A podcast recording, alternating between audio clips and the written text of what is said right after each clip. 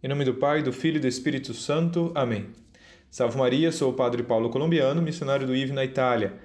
E hoje vamos meditar o capítulo 6 de São Mateus, versículos 24 a 34. Aqui Nosso Senhor proclama um grande hino à providência divina, como Deus, Pai Criador, cuida de nós e nada que nos acontece foge de sua providência, ou seja, de seu bem-querer para conosco, que tudo dispõe para a nossa maior união a Ele. Chamamos de divina providência as disposições pela quais Deus conduz a sua criação em ordem à sua perfeição.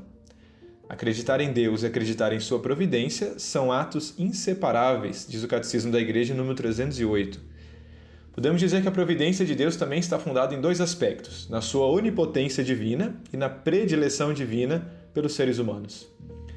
Deus é Deus, então ele é criador, conservador e senhor de tudo e tudo quanto quer, desde que não seja contraditório, ele pode fazê-lo. E se ele nos criou, com mais razão ainda, ele pode e nos ajuda em nossas necessidades.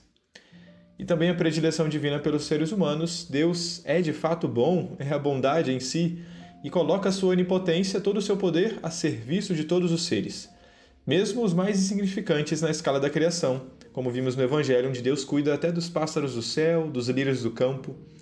E se ele provê aos seres mais insignificantes, com muito mais razão, ele quer também nos ajudar a nós homens, a quem ele colocou no topo de toda a criação. Deus é Pai Todo-Poderoso, Criador do céu e da terra. E como um bom pai, ele sabe o que é melhor para seus filhos, por mais que muitas vezes os filhos não entendam. Não é assim que acontece nas nossas famílias? Muitas vezes os pais, prevendo já o futuro de seus filhos, dão ordens ou fazem escolhas que os filhos não entendem e muitas vezes até se rebelam. Mas quando passam os anos, os filhos dão graças a Deus pelos pais que tiveram e souberam fazer o melhor para eles. Por outro lado, quando os pais não souberam educá-los, os mesmos filhos passam por problemas muito piores com o tempo. Deus é Pai perfeitíssimo e quer o nosso bem, a nossa perfeição, a nossa santidade. Nós que nos comportamos como filhos rebeldes e a consequência disso, cada um pode dizer.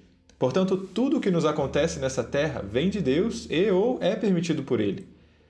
Inclusive os sofrimentos, as tristezas e os outros pesares que podemos passar. Santo Agostinho diz: Deus Todo-Poderoso, sendo soberanamente bom, nunca permitiria que qualquer mal existisse nas suas obras se não fosse suficientemente poderoso e bom para do próprio mal fazer surgir o bem. Santa Catarina de Sena diz aos que se escandalizam e se revoltam contra que, as coisas que lhe acontecem, tudo procede do amor, tudo está ordenado para a salvação do homem e não com nenhum outro fim. E também São Tomás More, antes de seu martírio, ele consolava sua própria filha dizendo: Nada pode acontecer-me que Deus não queira, e tudo o que ele quer, por muito mal que nos pareça, é na verdade muito bom.